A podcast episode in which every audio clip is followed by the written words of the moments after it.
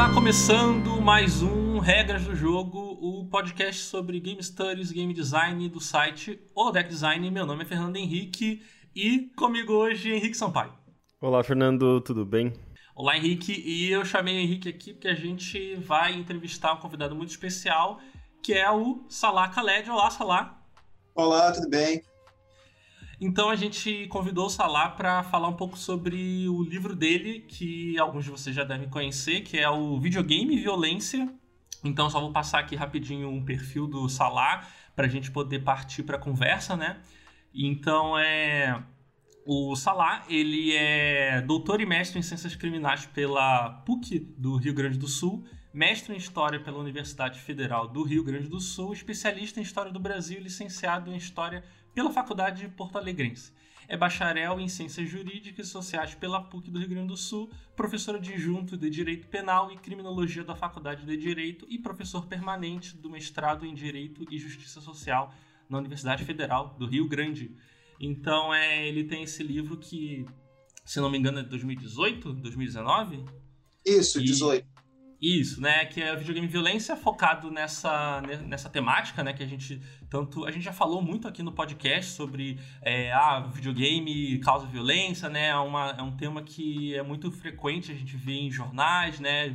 vídeo histórico de é, jornais e revistas, né? Nos Estados Unidos também é um tema muito é, polêmico, se videogame causa é, ou induz a violência ou não, é uma má influência para crianças e adolescentes, né? Isso é uma história bem antiga que a gente já conhece. Então, é, vamos entrar nesse tema e Salah, é, você pode falar um pouco para a gente é, sobre como é que surgiu a ideia do livro, por que, que você começou a escrever ele? Posso, posso sim, Fernando. É, então, na verdade, o projeto nasceu em 2013 e, fundamentalmente, eu comecei ele no contexto do caso Pesseguini, é, provavelmente vocês devem se recordar que a mídia promoveu um, uma espécie de episódio do que eu defino como criminalização cultural, efetivamente envolvendo a série Assassin's Creed no que teria sido é, uma execução de praticamente toda a sua família para um menino de 13 anos. E aquele caso me, me chamou a atenção, claro que eu já tinha alguma familiaridade com esse histórico de criminalização dos games, até porque sou gamer, jogo desde a década de 1980.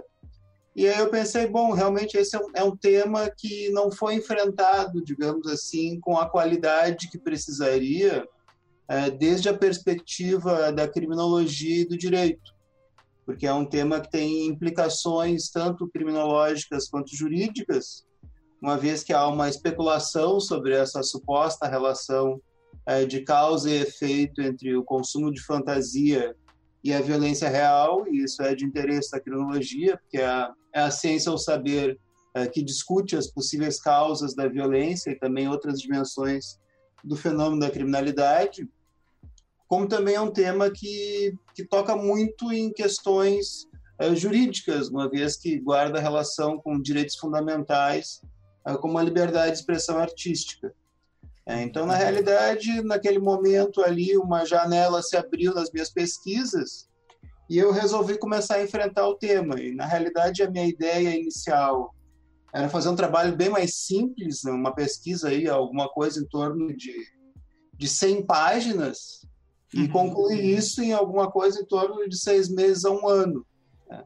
É, mas, na verdade, é aquilo, a gente nunca tem a ideia do quanto vai ser necessário verticalizar um tema até começar a enfrentá-lo. E, e, essa é a grande diferença entre o conhecimento científico e a mera opinião. Né? É necessário realmente ir a fundo nas questões, e aí eu tive que fazer um levantamento bem significativo em termos de fontes, inclusive consultando jornais da década de 70. Eu tive que retroceder um tempo em que Obviamente não havia internet nem redes sociais, então teve toda uma, uma fase de levantamento de informações, digamos assim, que é essa fase de eleger as fontes necessárias é, para discutir o objeto. É, e depois disso começou todo um processo de identificação de quais seriam as matrizes teóricas, é, qual seria a metodologia adequada uh, para ter uma fundamentação que desse cabo, digamos assim, desse problema específico. Né? E foi por força disso que eu acabei, inclusive, já como professor de criminologia, uh, me envolvendo com a criminologia cultural. Né? Hoje eu sou, inclusive, presidente do Instituto Brasileiro de Criminologia Cultural, dialogo com os principais autores de criminologia cultural no mundo e assim por diante. Né? Então, esse, esse processo foi um processo bastante lento e, e, inclusive, bastante desgastante, porque, na realidade, eu comecei o projeto já com, digamos assim, a publicação garantida da obra em uma editora jurídica, é, que acabou sendo absorvida por outra editora jurídica maior, e essa editora jurídica maior deixou de ter interesse nele. Caramba. E isso no curso da pesquisa. E aí foi necessário todo um trabalho até encontrar uma outra casa para o livro, uma outra editora que tivesse, digamos assim, visibilidade suficiente para publicá-lo. Uh, e esse processo todo acabou tomando até o teu livro na mão, digamos assim, foram realmente quase cinco anos, né, entre a pesquisa inicial, a, a primeira versão ter sido concluída, as revisões com a editora, até encontrar a editora nova e chegar até o livro publicado, mas felizmente tudo acabou bem, saiu pelo selo Civilização Brasileira, que é da editora Record, e uhum. teve a visibilidade que eu gostaria que ele tivesse tido naquele momento. Sim.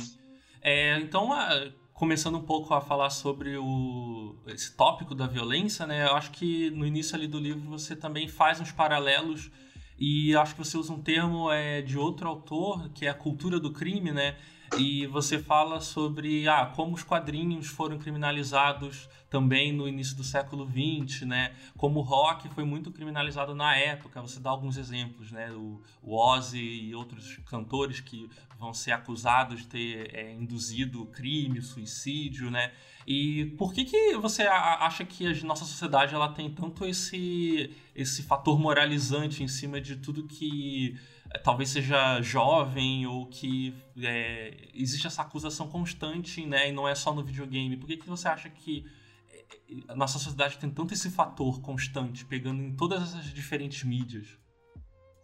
É, a ideia de cultura como crime ela decorre dos estudos de um autor americano chamado Jeff Farrell, que é o principal autor da criminologia cultural, é, e que discutiu a questão da criminalização cultural especificamente no que se referia é, em uma obra, digamos assim, bastante inovadora chamada Crimes of Style, em que ele trata da criminalização do grafite. Né? Então, na realidade, eu vou fazer toda uma discussão que adapta esse conceito de criminalização cultural para discutir outras dimensões de criminalização de expressões artísticas. Né? Então, o que a gente percebe é o seguinte, quando a gente examina essa questão, é, foram gastas verdadeiras fortunas nas últimas décadas tentando estabelecer, digamos assim, alguma espécie de conexão entre o consumo de fantasia e a violência real.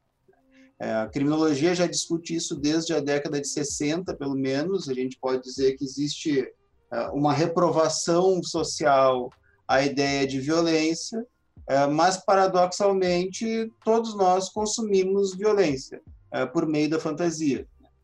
Por meio da fantasia nós experimentamos as sensações que gravitam em torno da prática de diferentes condutas criminais.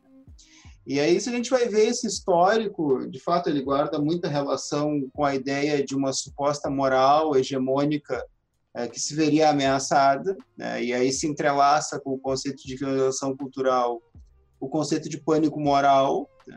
E aí a gente percebe, por exemplo, como em N momentos da história, diferentes expressões artísticas foram submetidas a, a esse processo de criminalização cultural e foram objeto de diferentes pânicos morais. O caso dos quadrinhos na década de 50 é emblemático, ou as músicas de rock e pop na década de 80, Uh, hoje se fala muito em criminalização do funk, do rap, o heavy metal também é outro gênero preferencialmente perseguido. É, então, todas essas, digamos assim, expressões artísticas que atacam uh, uma certa visão moral do mundo, uh, que é tida por essas pessoas como uma expressão de tudo que é certo, que é verdadeiro que é correto, uh, são vistas como uma espécie de anormalidade, digamos assim, diante daquilo que é normal. É, e aí, é claro, a, a, digamos assim, a tendência é que pessoas que tenham essa visão moral muito forte, é, uma boa expressão aqui seria aquela que é bem conhecida no Brasil, do homem de bem, né? ainda que seja bastante hipócrita essa visão moral, né? tendem a reagir, digamos assim, é, de modo violento é, com as armas que têm contra o que considera uma ameaça para essa visão hegemônica, digamos assim. A, própria juventude, historicamente, é considerada como uma ameaça, tudo aquilo que representa alguma espécie de mudança né, é visto como uma ameaça essa tendência, digamos assim, por parte dessas pessoas é, de que tudo permaneça da mesma forma. É, essa questão, na realidade, ela se desdobra em, em N dimensões, porque, na realidade, ela é só uma faceta é, de um problema maior. Né? É, normalmente são, são essas mesmas pessoas que reagem dessa forma contra expressões artísticas. É, veja, por exemplo, aquela criminalização de uma exposição, uma exposição queer, né, é, na Queer Museu, são as pessoas que também, digamos assim, se sentem ameaçadas por lutas que buscam expansão da cidadania. caso do feminismo, das lutas da comunidade negra, LGBT e assim por diante. É, então, na realidade, essa questão está imersa dentro de uma questão maior que é, de fato, um confronto cultural, uma espécie de, de guerra cultural em curso. Uhum. Até entrando nessa questão, eu posso inserir uma pergunta, Fernando? Sim, claro. É, bem, eu, eu, eu, sempre também eu gosto de, de puxar para esse lado da, do público que consome, porque é, eu acho interessante fazer um, fazer um paralelo, né? Uh, a gente tem muito desse argumento, né, de que ah, videogames não causam mal para ninguém, eu jogo há 25 anos e sou aqui um pai de família, não sei o quê, nunca peguei numa arma, etc.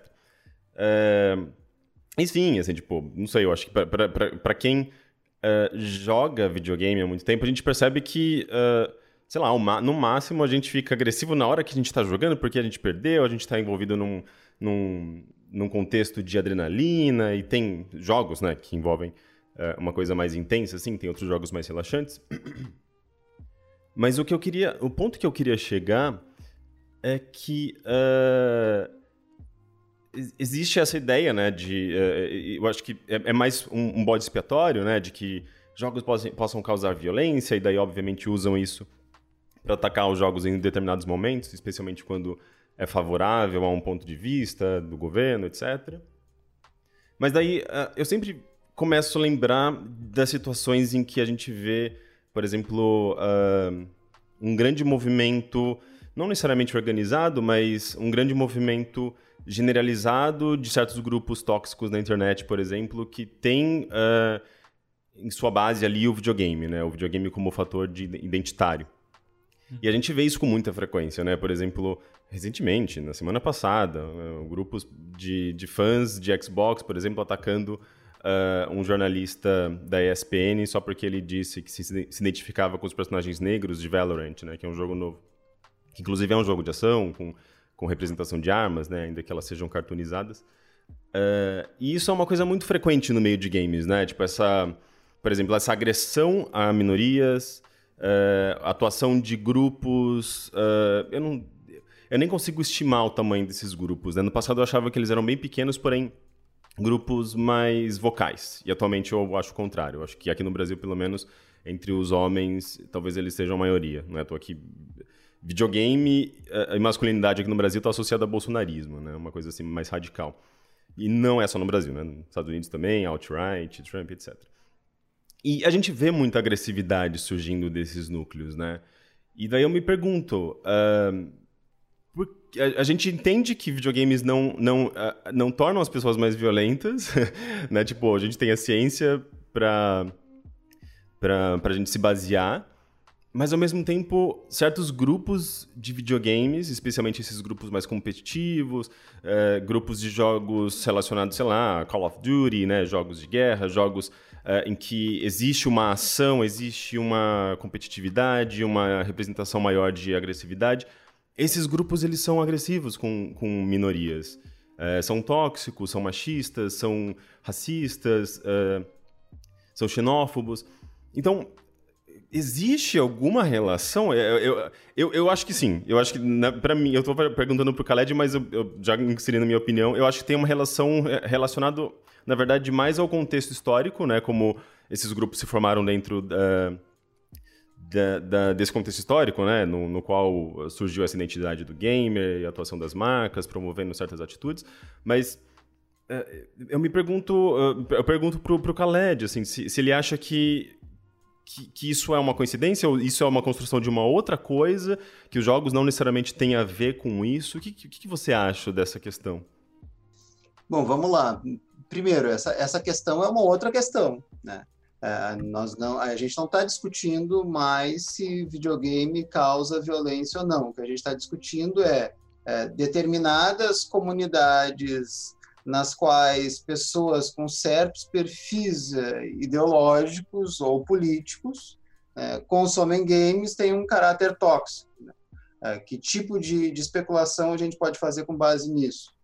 É, olha, o que eu vou te dizer é o seguinte: o, isso que estou testemunhando primeiro, acho que são grupos que são muito ruidosos, tá? não acho que sejam representativos.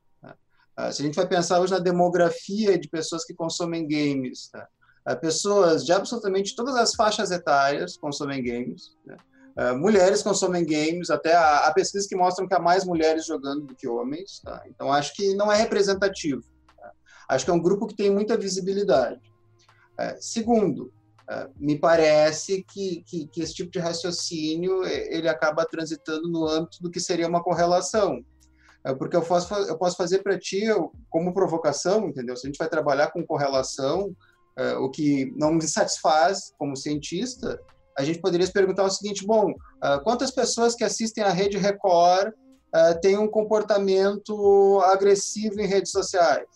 Quantas pessoas que assistem à Rede Record compartilham fake news ou, ou postam determinado tipo de comentário?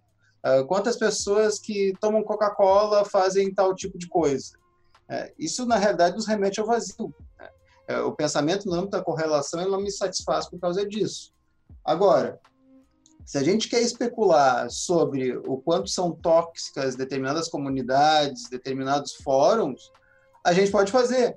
Mas a gente pode fazer isso entendendo que as tensões que transitam hoje no universo dos games, as tensões identitárias, as tensões políticas, né, é, que se tornaram muito mais acirradas e muito mais intensas é, em anos recentes, elas não são exclusivas dos games.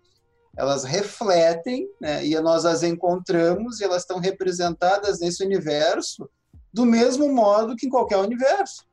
É, tu vai encontrar o mesmo tipo de agressividade, é, por exemplo, e de posicionamento defendido de modo ferrenho, é, de comportamento de manada, né, de pós-verdade, de não admissão de qualquer coisa que coloque, que coloque em questão uma determinada visão de mundo, em qualquer foco de tensão hoje em dia. É, há toda uma polêmica em torno da cultura, do seu conteúdo, da representatividade. Essas discussões são muito maiores e elas, os games não estão fora delas. É, veja bem todo o problema que está ocorrendo no âmbito da cultura é, em anos recentes no Brasil. Veja bem toda a ideia de que, de que haveria um, um, digamos assim, algo como que um desvirtuamento daquela identidade unificada do brasileiro e assim por diante. Né? Então, eu penso que sim, há determinados grupos com um comportamento que, que pode ser definido como tóxico, sem sombra de dúvida. Uh, tendencialmente, esses grupos e essas pessoas vão se sentir atraídas, digamos assim, por jogos nos quais haja uma representação de violência, né? é, é, mais improvável que essas pessoas se interessem, digamos assim, uh, por jogos que têm um componente cerebral maior, até porque, sendo bem honesto, são pessoas que não têm um hábito de pensar uh, muito bem cultivado, digamos assim, né? É. Mas isso não quer dizer que, que, que, sejam os jogos os responsáveis ou que a gente possa traçar qualquer espécie de paralelo nesse sentido. Né? Até porque eu, por exemplo, eu sou um sujeito que não tem a menor propensão à violência e, e eu jogo uma grande quantidade de jogos uh, que podem ser considerados como uh, bem violentos, jogos que eu não consideraria adequados para minha filha, por exemplo, e que eu não jogo com ela. É, então, acho que a gente pode fazer essa discussão, mas ela é uma discussão, na realidade, que é muito mais abrangente, é no contexto de uma modernidade tardia, de grande incerteza identitária, é, de, de um homem branco que tinha o seu lugar hegemônico, digamos assim, estabelecido de modo incontestável e que sente esse lugar hegemônico ameaçado por outras expressões identitárias. Uhum. É, eu me lembro até de uma, uma pesquisa, eu estava até procurando aquela, é, é, ela que agora eu não achei, é, eu acho que de 2018, se eu não me engano, de um grupo um, que, que levanta dados relacionados a, a ódio na internet, basicamente, né? Discurso de ódio na internet, é, em ambientes online. E é curioso, uma coisa que eu me lembro de ter feito uma comparação e percebido assim, bem claramente, era como uh, no meio online, obviamente, você vai, vai encontrar uh, discurso de ódio, você vai encontrar uh, propaganda, né? Propaganda no sentido de desse, dessa uh, de propaganda de, de, de, é, ideológica mesmo, né? De como você sempre vai, vai ter grupos que, que vão tentar cooptar pessoas para um, uma certa ideologia e às vezes utilizando de, de, é, de uma certa agressividade, etc. e daí, esse mesmo grupo, eventualmente, depois de um tempo, depois de ter feito esse levantamento, começado esse levantamento no meio online, eles começaram a fazer também no meio de jogos online, né? Overwatch e, e jogos, uh, sei lá, League of Legends, jogos em que as pessoas uh, competem ou cooperam entre si em meio online, né?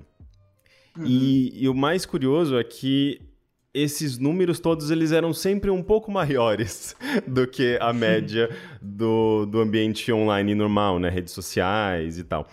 E isso me chamou muita atenção, né? Porque a gente sabe que na internet tem. Uh, você vai eventualmente se deparar com isso. Mas no meio, no, no meio digital, no meio de videogame, uh, as, suas, as suas chances de se deparar com, uh, com esse tipo de agressividade, discurso de ódio, é muito maior. É, tanto é que tinha até um número bem impressionante, assim, que era justamente de pessoas que já lidaram com outras pessoas que tentavam justamente assim fazer uma propaganda ideológica. É, era bem alto, assim, era bem impressionante. E, e, e, ainda mais dentro de um, de um contexto de jogo em que você tem bastante criança, você tem bastante adolescente.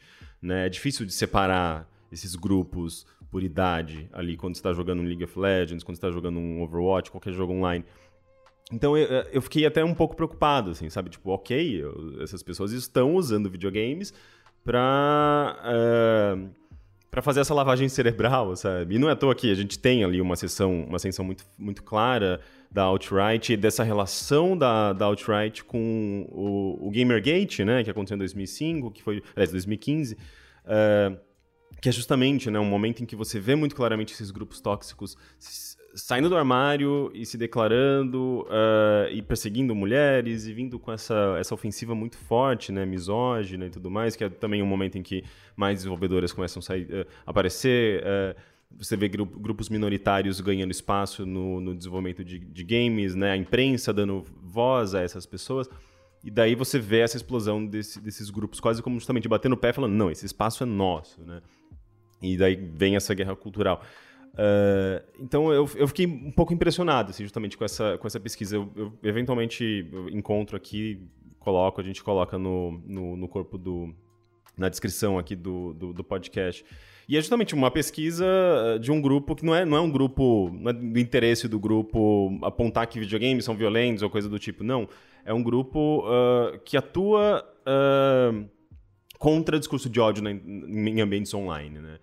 Então, eu, eu, eu acho que é uma pesquisa relevante, né? Para a gente ter um, também essa percepção de que, não sei se por conta da competitividade, né? Que já, já é um ambiente no qual as pessoas tendem a ter uma certa animosidade e tal, mas nesses ambientes online de jogos existe um nível maior de toxicidade. Uhum. É, eu acho que isso também entra numa parte que a gente tá, eu até estava falando sobre isso no Twitter esses dias, né? De como é, essa, essa espécie de formação de comunidade, quais os temas são recorrentes né, nesses grupos, é, tem muito a ver também em como as empresas utilizavam seus discursos é, sobre videogame, né, e o uso do, de temas de violência, né, a gente, eu falei, eu fiz uma thread sobre é, baseado na matéria da Vice sobre como as empresas usavam é, discursos violentos e é, esse tipo de competitividade agressiva para fazer o marketing dos seus jogos, né? Isso me, isso eu consigo ligar também a uma parte do livro do Khaled que que eu acho muito importante também, que ele vai, ele argumenta né, nessa questão de que é, o uso da violência e essa polêmica também serve às empresas para se promoverem ou ficarem num debate público. Então, Khaled, como é que é essa coisa das empresas também utilizarem isso? Né? Você toca nisso no seu livro. Sim, sim. É, eu acho que a gente tem que ter uma delimitação clara das coisas aqui. Né?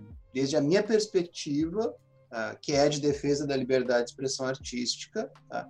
Eu não vejo nenhum grande produto comercial tá? De nenhuma desses grandes estúdios ou distribuidoras uh, que efetivamente possa ser classificado como portador de discurso de ódio. Tá? Uhum. Até porque a gente tem que tomar cuidado para não banalizar a expressão. Né? Determinadas coisas, por exemplo, há uma objetificação do corpo da mulher nos games, com certeza, né?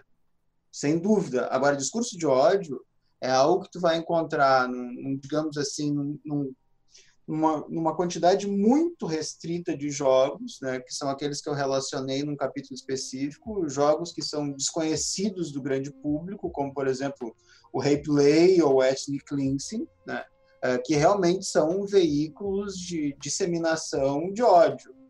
A misoginia, a racismo, a xenofobia, mas é, não são produtos comerciais em grande escala. Isso é uma coisa. Outra coisa é o fato de as produtoras terem percebido com o passar do tempo, né, isso já no final ah, da década de 90, já no novo milênio, é, que a polêmica em torno do conteúdo dos jogos efetivamente as favorecia. Né. É, não causava mais tanto prejuízo quanto pode ter causado no passado. É, isso porque a gente teve uma evolução dessa ideia de pânico moral, no sentido que, bom, agora existem inúmeros canais de imprensa que são, digamos assim, alternativos, é, que são aqueles que são efetivamente frequentados pelas pessoas que consomem games. Né? E para essa, essas pessoas, não só têm condições de contrapor esse processo é, de, digamos assim, é, de demonização, né? Ah, como também né, para as pessoas que efetivamente consomem games, né, essa demonização ou criminalização cultural dos games pouco representa para elas. Né? Elas são completamente refratárias a essa ideia de que os jogos provocariam algum tipo de é, perversão da subjetividade ou qualquer coisa do gênero. Então, as produtoras começaram efetivamente a, desenvolver estratégias eh, para acionar certos gatilhos subjetivos em determinados veículos, digamos assim, eh, de modo a provocar polêmica deliberadamente. Eh, o próprio GTA foi construído desde o princípio com essa intenção, intenção de provocar polêmica, de ganhar espaço nos veículos sensacionalistas, de com isso gerar, digamos assim, fortalecer os vínculos de lealdade com a comunidade e assim por diante. Então, acho que são são dimensões distintas, né? Eu acho que tem, uhum. tem, tem, tem que se tomar cuidado com isso para que a gente não comece a entrar nesse patamar satanizante desde um outro lado, porque há também, digamos assim, o que eu definiria como uh, pessoas de esquerda que são pacifistas iludidos perseguindo fantasmas, uh, atacando expressões artísticas de violência, supondo que elas contribuiriam uh, de algum modo, embora talvez não como uma relação é, de causa e efeito direta, né? Para toda uma cultura de violência que seria prejudicial por N razões e assim por diante. E, e eu penso que as questões são bem mais complexas. E, e, quando a gente tem pessoas que se colocam nessa posição, não me importa qual seja a ideologia, não há realidade fora da ideologia, todo mundo tem um lugar de fala e a partir desse lugar de fala projeta a sua ideologia. Ah, me preocupa pessoas que se colocam nessa condição, digamos assim, eh, de serem os juízes da dignidade ou da adequação de uma determinada expressão artística. Isso é, é muito perigoso, né, que a gente tenha a possibilidade desse tipo de tutela. Né? Uhum. Então, tem que se tomar cuidado com isso. Eu acho que para a gente falar em discurso de ódio, é, num jogo específico, há jogos, nos jogos nos quais a gente encontra isso, mas são muito poucos. E, salvo melhor juízo, a gente não encontra nada que possa ser classificado assim em nenhum produto comercial de, de grande escala. Uhum, entendi.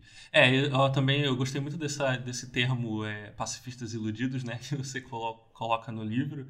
E a, ali no livro também você argumenta que existem muitas pesquisas que iriam fazer essa defesa de que videogame realmente é, são vetores de violência.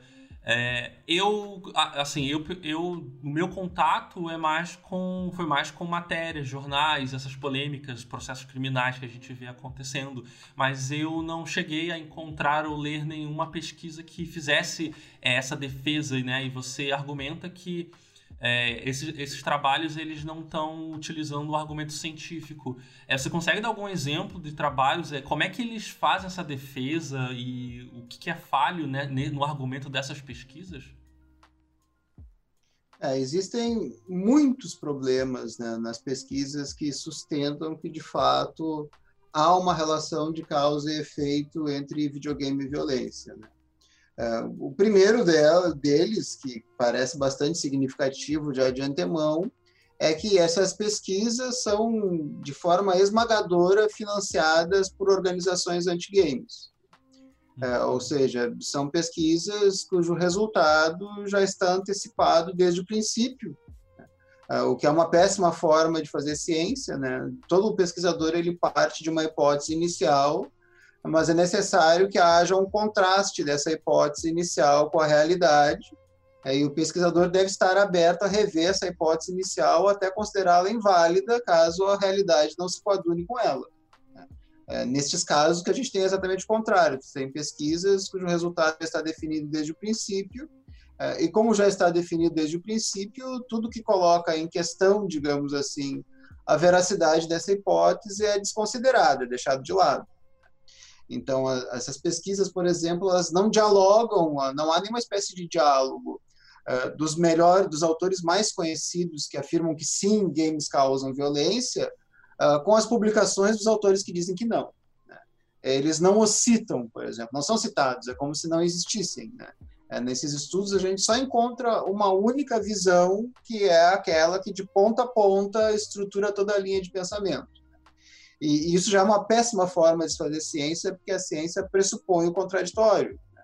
Então, por exemplo, bom, vai, pega o meu livro Videogame e Violência, tem um capítulo inteiro uh, no qual eu vou fazer o diálogo com as pesquisas que sustentam que sim, que não, uh, vou agregar meus próprios argumentos e vou considerá-los todos até chegar a uma eventual conclusão sobre essa temática. Então, isso já é um problema significativo, porque, na realidade, são pesquisas construídas uh, com base no monólogo. Bom, se a gente vai pegar os dois autores mais significativos nesse campo, são Craig Anderson e o Brad Bushman. Uh, são dois autores que, digamos assim, depois de Columbine, começam, digamos assim, a produzir pesquisas para suprir essa demanda né, que é a construção, a feliz expressão, também uso no livro, de um bode expiatório para a violência real. Né. Se a gente vai pensar nos Estados Unidos, essa questão guarda relação uh, com os republicanos, uh, guarda relação com a National Rifle Agency, a NRA, que é uma das maiores lobistas do Congresso americano e que defende os interesses dos proprietários de armas de fogo, né? uh, e guarda muita relação com a Fox News também. Então, é comum que em episódios traumáticos de violência, que envolvem armas de fogo, eh, na maioria das vezes armas de fogo semiautomáticas, eh, sem as quais esses massacres não teriam sido perpetrados ou não provocariam ah, um número de vítimas tão expressivo, eh, seja trazido à tona, seja colocado em cena o bode expiatório, que são os games violentos. essas pesquisas elas são construídas, digamos assim, para dar uma credibilidade maior né? A esse processo de criminalização cultural, no sentido de que, ah, sim, a, ciência, a ciência né? na verdade, pseudociência, que diz que sim. Bom, aí se a gente pega esses dois autores, o Craig Anderson e o Brad Bushman, tá? Eles basicamente têm um modelo chamado General Aggression Model, tá? que trabalha com N variáveis para estabelecer uma espécie de etiologia da violência, ou seja, de, de, digamos assim, uma especulação sobre as causas da violência, é, e que tem como, digamos assim, elemento central o consumo de fantasia. É, os games são eleitos, digamos assim, como a bola da vez, porque são interativos e por isso seriam mais prejudiciais. Tá?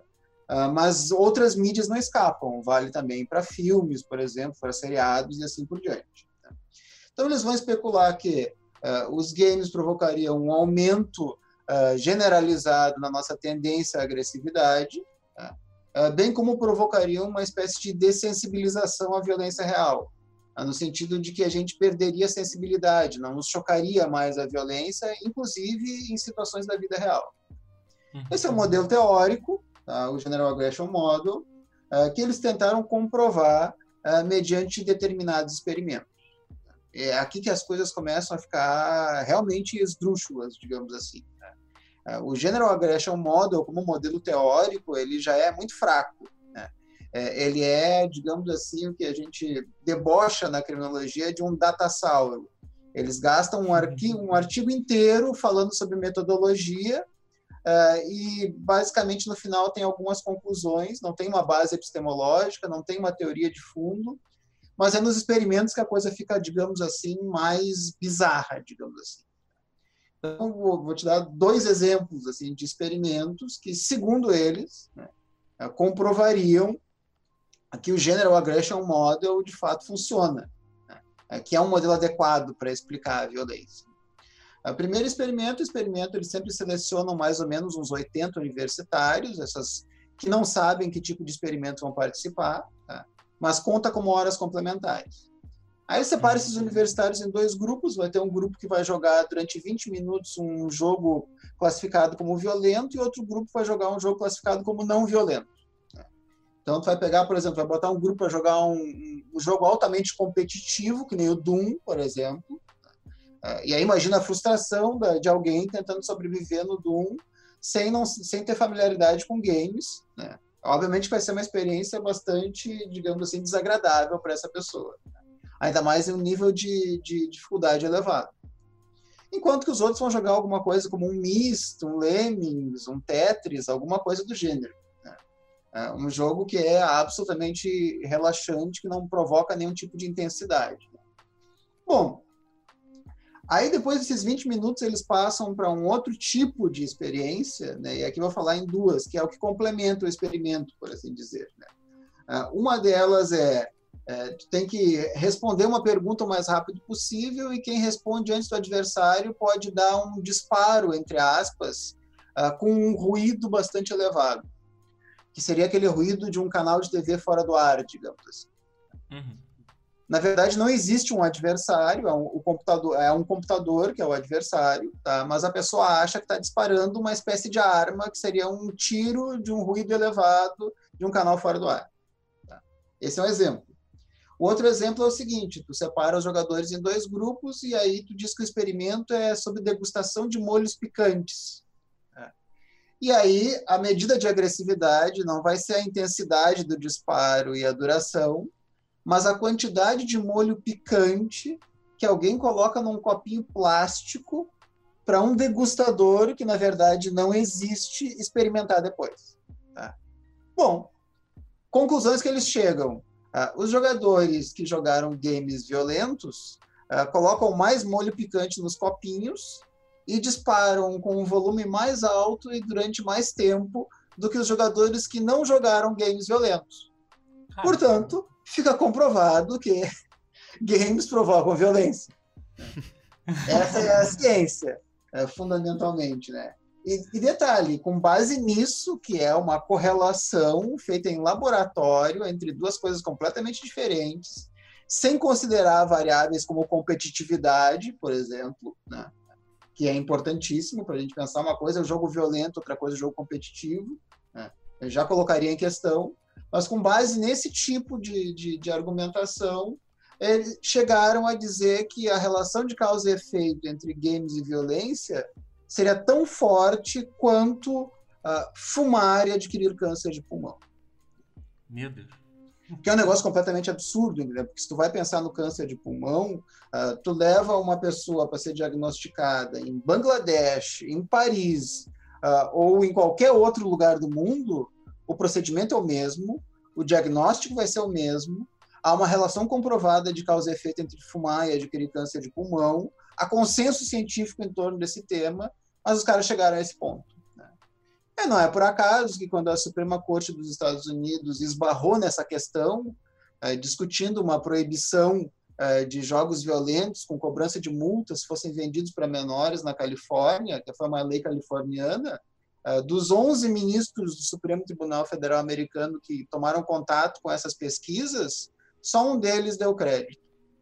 Uhum. Na verdade, nove ministros, se eu não me engano, mas só um deles deu crédito a essas pesquisas. Entendi. São péssima ciência, realmente. Realmente. E, bom, a gente está chegando, rumando para o final, né, do nosso episódio. Recentemente, né, a gente tem visto uma aproximação do governo Bolsonaro a esses grupos de jogadores, né, e é, tem muita correlação também com a produção de fake news e grupos de ódio. E é, o Bolsonaro ele já deu vários acenos à comunidade gamer, né? Ele já fez ligações pessoais para jogadores profissionais de, de, é, de jogos de tiro. Eu, não, eu, acho que foi a PEN, eu não lembro exatamente. Mas é, ele também fez aquela promessa de passar uma lei que iria reduzir imposto sobre jogos, né? Que na, no final teria uma redução muito pequena, de sei lá, 1% no valor final do produto, né? Mas ele tenta fazer esses acenos à comunidade de jogadores.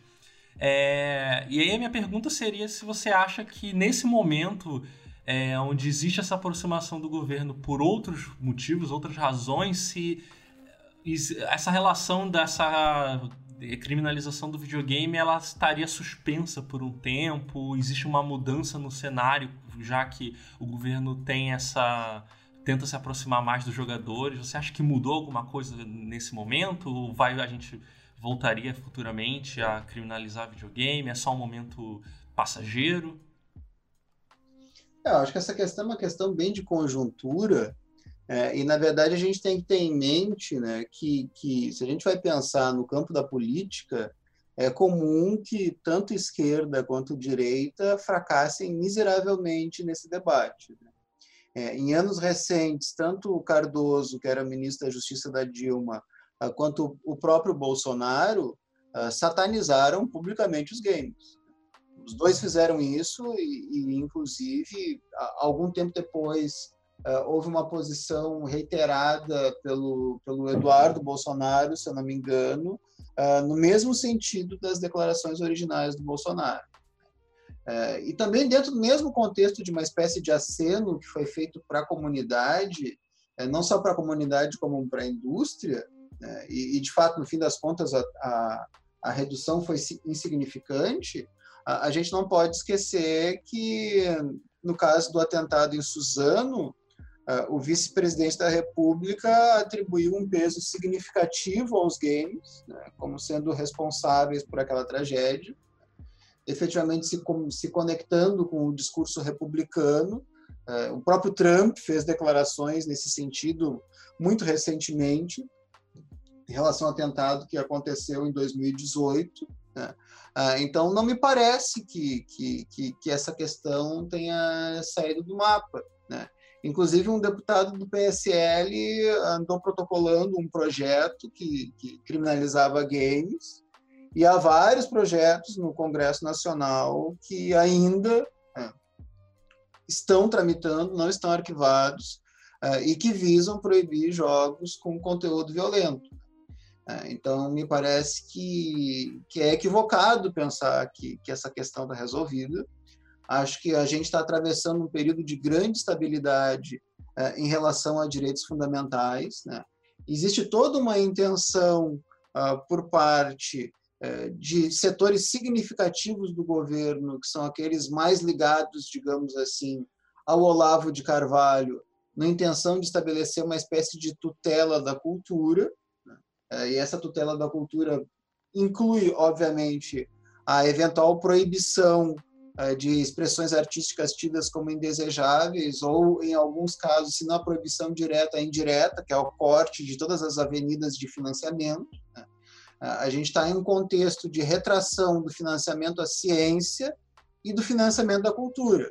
Né? O contexto é, digamos assim, de proliferação do obscurantismo, da pós-verdade, das fake news e assim por diante. Né? E a gente pensa, bom, mas e, e, como é que ficam os games em tudo isso?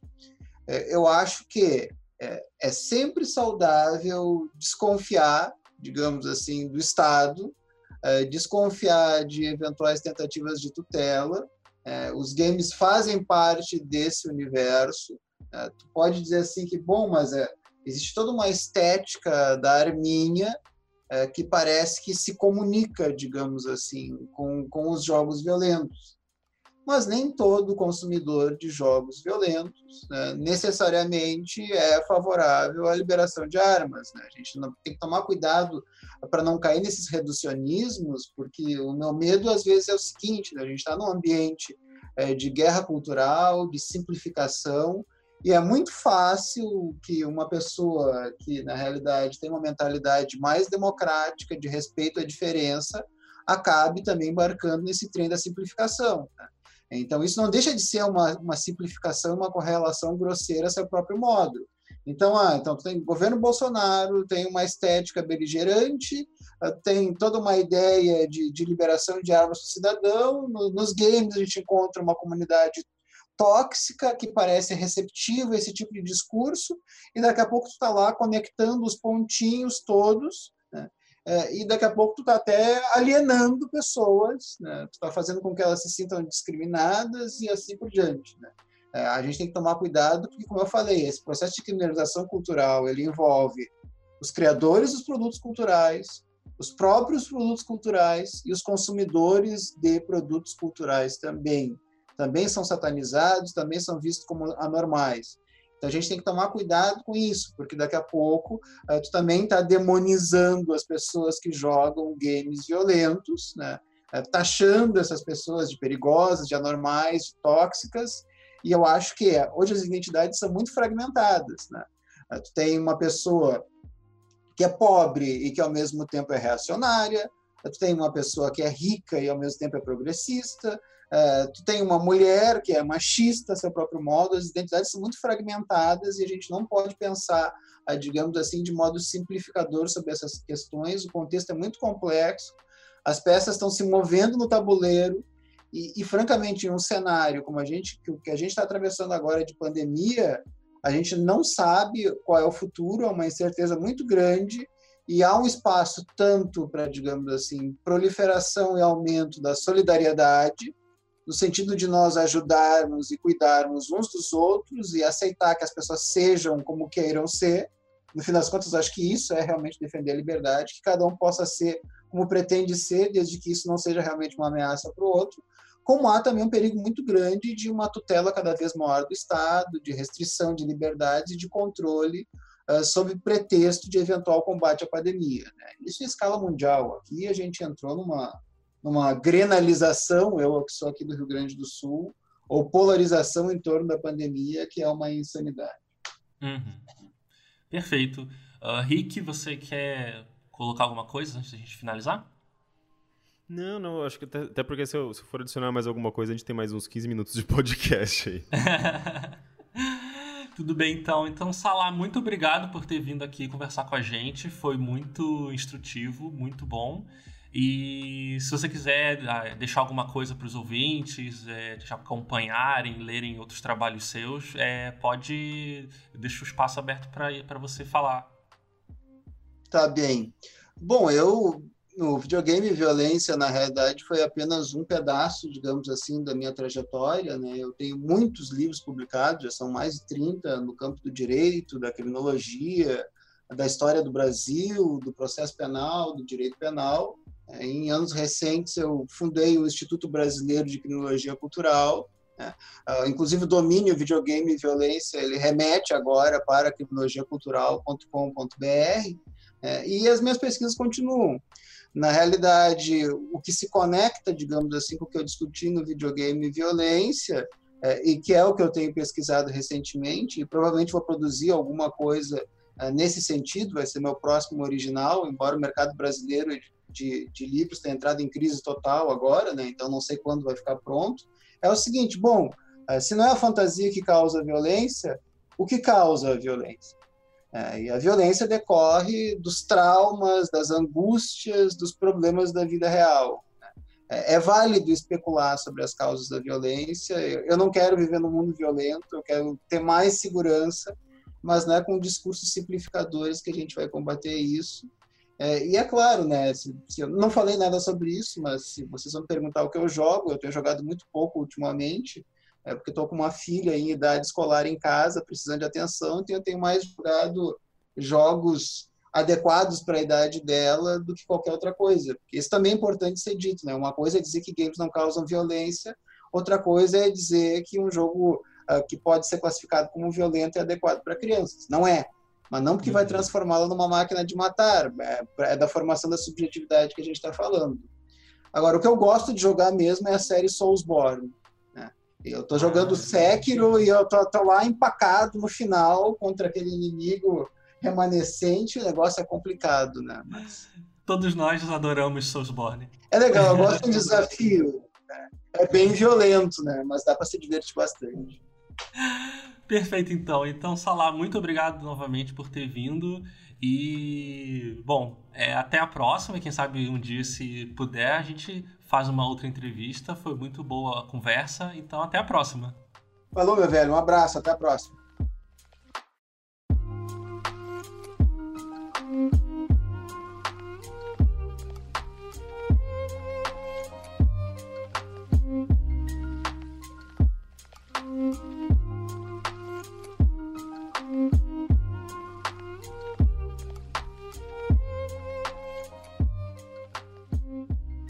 Então, pessoal, é, a gente se despediu do nosso convidado, o Salah, porque ele tá com a, ele tem a pauta, a pauta não, a agenda corrida.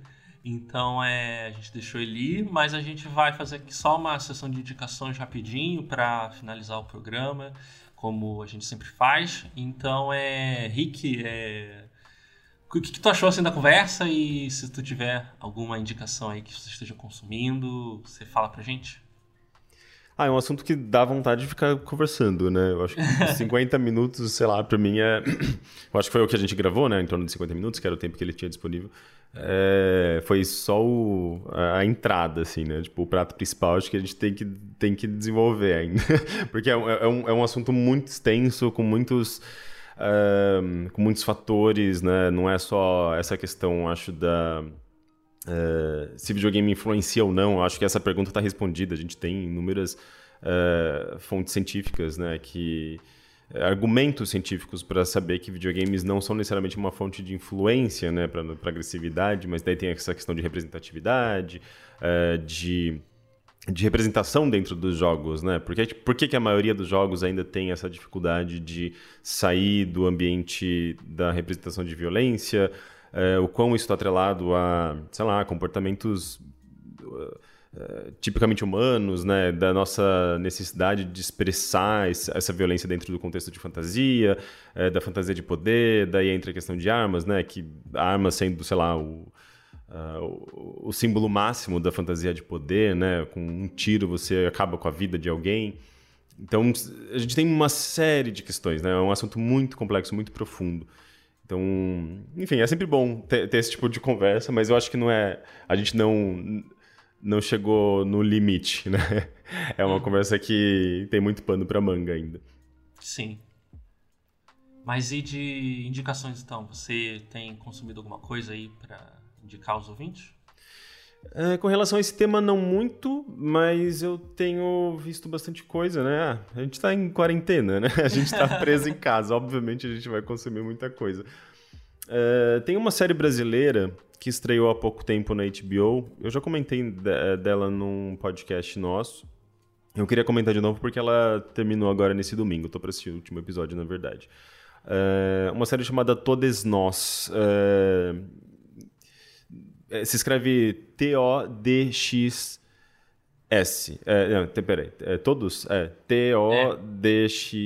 É, É, é isso mesmo, né? Tipo, é isso mesmo, todo. acho que é. Sim, porque é uma série sobre, sobre identidade de gênero, sobre sexualidade, e ela, é, ela tem essa, esse propósito de inclusão, né? É, inclusive, uma das personagens é uma personagem não binária.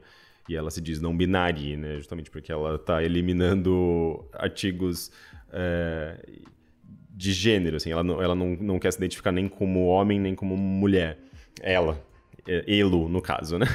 Então, é, é, isso, inclusive, essa questão da linguagem é um, é um aspecto na, na, série, né? É uma série da HBO, uh, com produção brasileira, do diretor da, uh, de...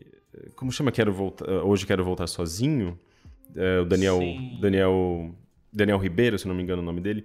É, é, é uma série que conta a história desses três personagens, Vini, Maia e Rafa. Vini é um, um, um, homem gay, com seus 30, 30 anos, mais ou menos, eu acho que é também, focado nessa geração Y mesmo. Uh, Maia é uma mulher negra programadora e, e Rafa é essa pessoa não binária que chega na casa dessas, desses dois, né? Porque ela é prima de Vini e encontra ali um, um, espaço de acolhimento, porque a família do interior de São Paulo não, não entende uh, uh, o fato de que é, Elo é uma pessoa não binária. E uhum. o pai trata Rafa como uma garota. E então ela vê nesse espaço moderno, digamos, né, progressista, liberal, onde você tem um homem gay ou uma mulher que não é necessariamente lésbica, eu acho que é uma mulher bissexual, ou mais para hétero até, inclusive, na série. Mas, assim, um espaço de pessoas desconstruídas no qual o Rafa pode se expressar e pode viver sua vida, pode encontrar uh, um pertencimento, né? Só que Vini não necessariamente quer que Rafa esteja ali, né? Tipo, ela, eles são pegos de surpresa, né?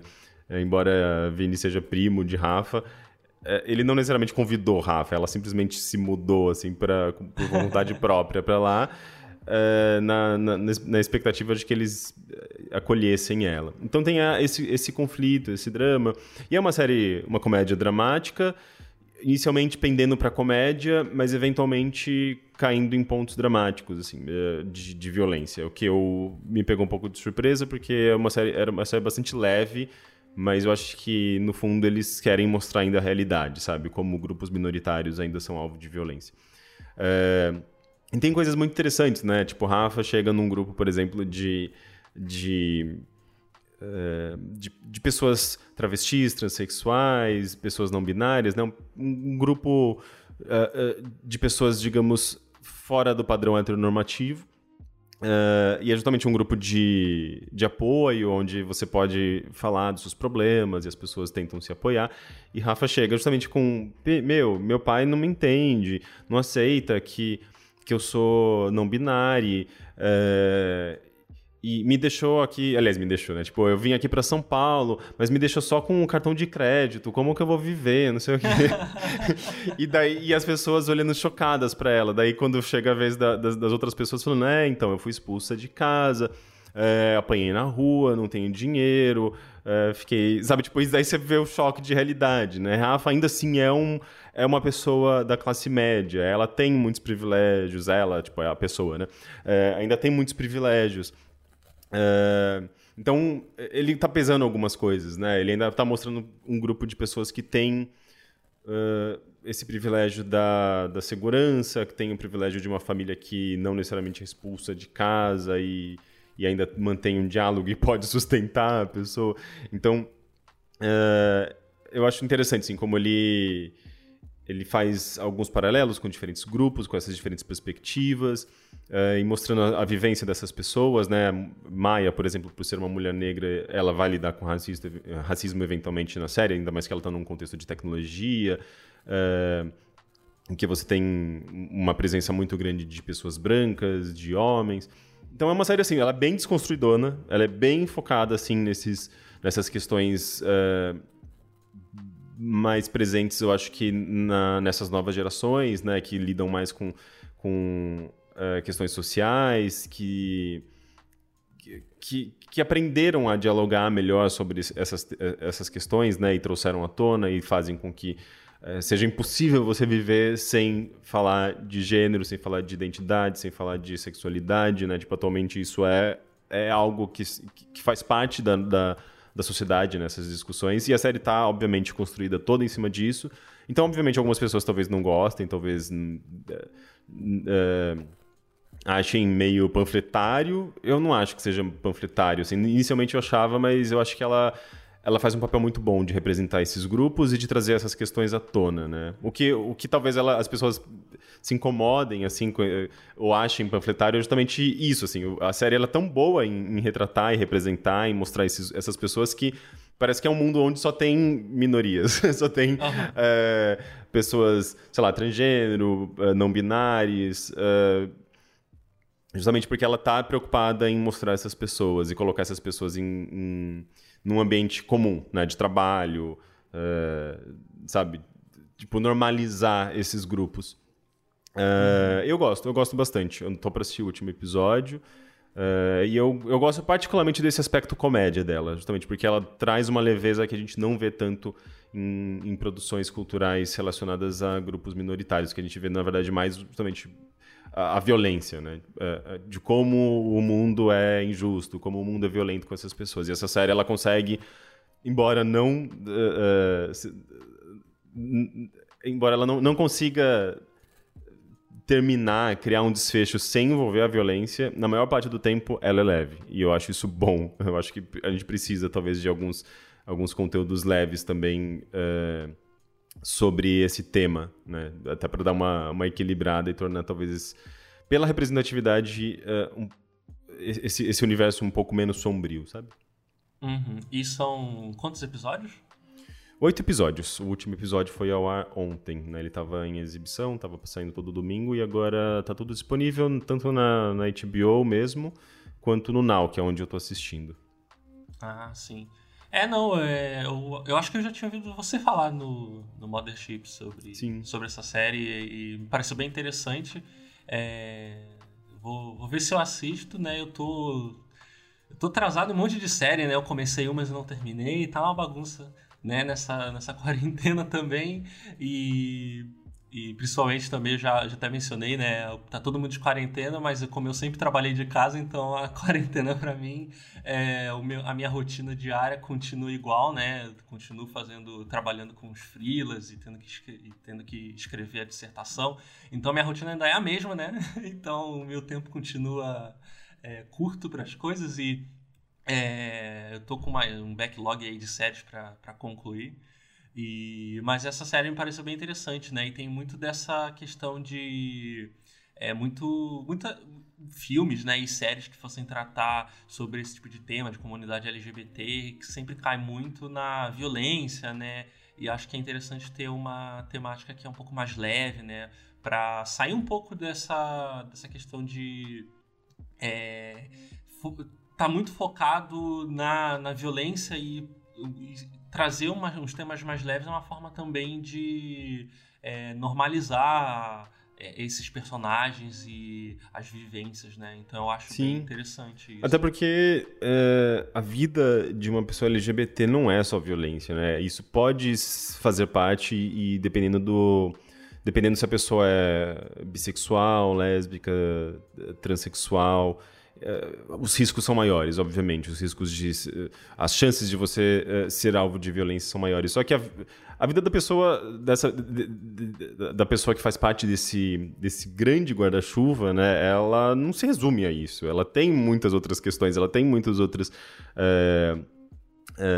outras situações de vivência, de dúvidas, de de, e de coisas boas também, né? De, uhum. de você encontrar família e refúgio em, em, certos grupos, em amigos, em comunidades. E essa série, eu acho que ela faz isso muito bem, né? De, de mostrar, de dar essa equilibrada uh, e mostrar que que esses grupos são pessoas como quaisquer, quaisquer outras, né? Que, que, que, que vivem e convivem e, e necessitam de afeto e, e buscam seus objetivos, buscam alguma felicidade, algum, algum sucesso, né? É uma série sobre a, a rotina dessas uhum. pessoas. Uhum.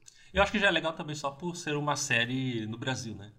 Sim, é, é bem legal. É, é São Paulo, né? É bem, acho que bem bolha ainda, assim. É, essa coisa bem Santa Cecília. Mas... Santa Cecília. é, Santa Cecília, que, que é justamente esse, esse, esse, um bairro onde você tem um grupo maior de jovens, jovens uh, desconstruídos, e daí tem essa, essa coisa da expressão individual. É, é, um, é um bairro muito associado a, a grupos de artistas, né? Então, obviamente, ele está representando essa bolha, mas eu acho que totalmente válido, né? Uma perspectiva, é um... É um é, é, um, é um grupo, tipo, é um uhum. grupo que, e uma identidade, né? Isso eu acho, eu acho totalmente válido você explorar essa, esse tipo de contexto. Uhum. Bom, eu vou eu vou indicar uma série também e antes disso, eu só vou é, lembrar para os ouvintes, né? Eu mencionei ali no episódio que eu fiz até uma thread no Twitter falando sobre a propaganda dos videogames, né? E é, a forma que essa propaganda, essas propagandas eram feitas, né? Então também vou deixar de, no post ali a matéria da Vice, né? Que ela é muito interessante, muito legal. E ela já foi até indicada no episódio anterior. Eu acho que foi ou a Simone ou o Rick mesmo, né? Naquele episódio sobre é, sobre o caso do Gamergate que a gente estava falando. E é bem interessante, né? A gente vê ali a SEGA, a Microsoft usando umas. É, umas uns tipos de propaganda muito voltada a, a, trash talk, né, a ameaças e era tudo voltado, nossa, vamos jogar aqui e destruir o outro jogador e eu vou sei lá, né? Tinha, eu achei muito bizarro que a, as propagandas da SEGA se focavam em. É, ah, é, faça violência dentro dos jogos, porque aí te evita você ser violento na vida real. Era, né? Fazer umas linhas assim meio estranhas. Então é uma matéria bem legal. Eu fiz uma thread também é, mencionando alguma de, algum desses pontos. Então fica também de indicação. E é, outra série, a série que eu vou indicar é uma série recente da Netflix, que é Eu Nunca, a série adolescente aí. Que a Netflix está lançando várias séries adolescentes, né? E eu acho que em inglês é I Have Never, né? Que é aquela brincadeira do Eu Nunca, né? E é uma série com. Eu achei bem interessante porque ela, apesar de estar bem nessa linha jovem adolescente norte-americano e as questões do, de colégio, ela é uma série que a, os personagens principais eles são tão bem fora do do branco hétero, né? E a personagem principal, ela é se eu bem me lembro, ela é nascida na Índia, né? Os pais dela são indianos, né? Mas eles se mudam é, com ela bem, bem jovem para os Estados Unidos. E aí a, a série é sobre ela lidando com a, como é a tradição indiana, né, as, os, feriados, os feriados não, as comemorações da tradição indiana, é, a falta de conexão dela com, com essa tradição, né, é engraçado porque tem um personagem que é bem nerd, que ele às vezes dá aula para ela sobre a própria cultura dela, né, tem essas situações curiosas. É, ela tem duas amigas também, é uma japonesa e uma menina preta, né? que ela também é lésbica e vai lidar com isso durante a série. Então são é, é uma série adolescente, mas com um grupo de personagens bem diversos. Eu, eu só achei muito bizarro e eu tava eu, eu fiquei com muita raiva disso porque apesar de tudo isso, a série, por algum motivo, ela decidiu colocar um personagem gordo que tá lá só pra ser ridicularizado. E eu não compreendi como é que isso foi possível de cair ali no meio daquela série que destoa muito, muito assim do, do, dos episódios e sei lá, metade dos episódios ele aparece para fazer alguma coisa boba, sem sentido, sabe? Eu achei que não faz o menor sentido com o discurso da série, com os outros personagens, com a diversidade de personagens, sabe? Eu achei muito bizarro. Mas é, tirando isso, é uma série bem leve sobre é, dramas adolescentes, né? Que é um gênero que tá tão, é, tão, é tão comum, né? E tão popular por aí, que eu particularmente também gosto bastante. então, é, deixar indicado é Eu Nunca, que são também oito, oito episódios aí, Netflix. Então é bem rapidinho de assistir, eu acho que é 20 minutos, 25 minutos cada episódio. Ah, é curtinho. Sim. Então, é, Rick, muito obrigado também por ter vindo aí novamente. Acho que já é o terceiro ou quarto episódio que tu marca presença aqui no, no Regras do Jogo. Ah, eu gosto de participar. Obrigado. Eu gosto dos temas. Então, é, faça o seu jabá. Ah, sim. É...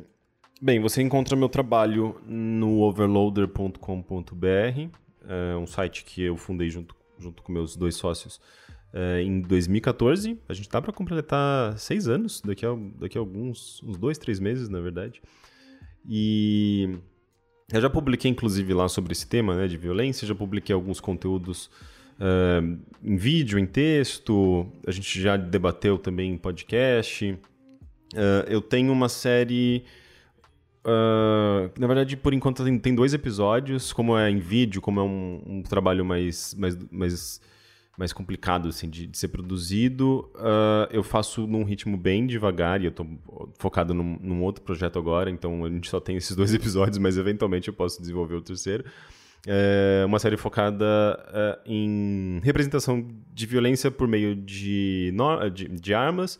Então, é, eu tento explorar esses aspectos históricos que fazem com que os jogos tenham uh, essa, essa representação relativamente alta, né, de, de armas, de armamento, e por que existe essa cultura tão evidente, né, entre videogames e a cultura armamentista.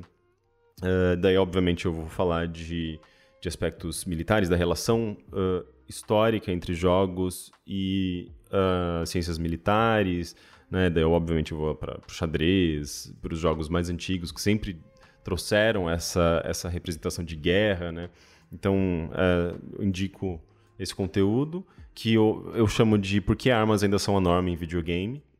Mas se você procurar por, sei lá, overloader, militarismo, você vai cair também nesses, nesses vídeos. E eu tenho um outro vídeo uh, mais antiguinho, acho que de 2018, chamado De Onde Vem a Violência nos Videogames, que também é em texto, né? Na verdade, eu publico sempre em vídeo e em texto, mas eu recomendo ver o vídeo porque dá muito trabalho de produzir.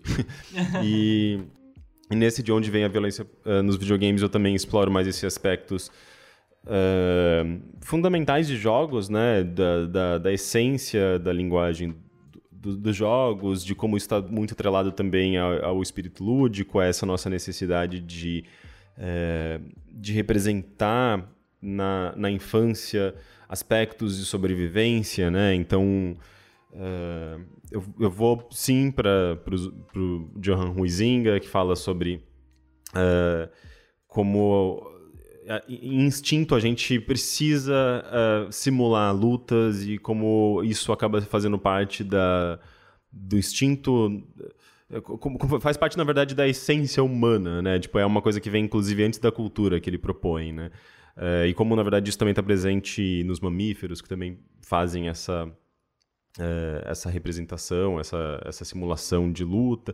Daí, obviamente, eu associo isso no desenvolvimento da linguagem, como a gente, essa linguagem sempre teve esse, esse, essa coisa de, de trazer essa fantasia de poder, de trazer essa coisa do domínio, da competitividade.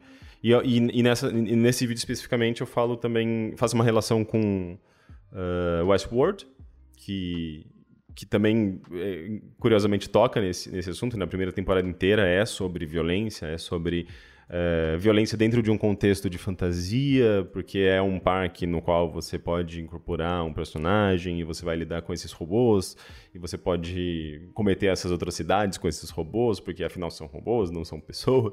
Então, tem uma coisa bem interessante. Eu, eu, eu, eu é um vídeo longo, eu gosto dele, eu acho que é um dos meus trabalhos que mais que eu mais gosto, assim.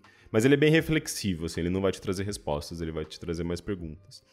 E eu acho que é isso. Também me siga lá no, no Twitter ou no Instagram, mas no Twitter que eu uso mais, o arroba Rick Sampaio, R-I-Q-U-E Sampaio, uh, que eu posto, uh, além de coisas relacionadas a videogames, e também sempre acabo postando essas, um, um pouco sobre esses assuntos que a gente abordou hoje, eu também posso, sei lá, coisas aleatórias e dicas culturais e algumas bobagens também.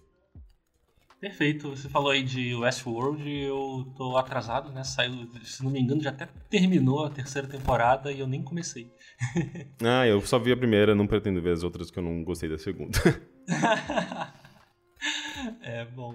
Então, é, gente, como eu sempre peço, É, sigam a gente nas redes sociais, né? Facebook, Twitter, Instagram, é, como arroba holodeckdesign. É, divulgue o nosso podcast para a gente poder chegar a mais ouvidos e avalie a gente nas plataformas em que você escuta, né? No iTunes, deixe comentário, deixe suas cinco estrelas, segue a gente no, no Spotify e ou em qualquer outro lugar que você ouça a gente e divulgue o podcast. Semana que vem tem mais. Até a próxima. Tchau, tchau. Tchau.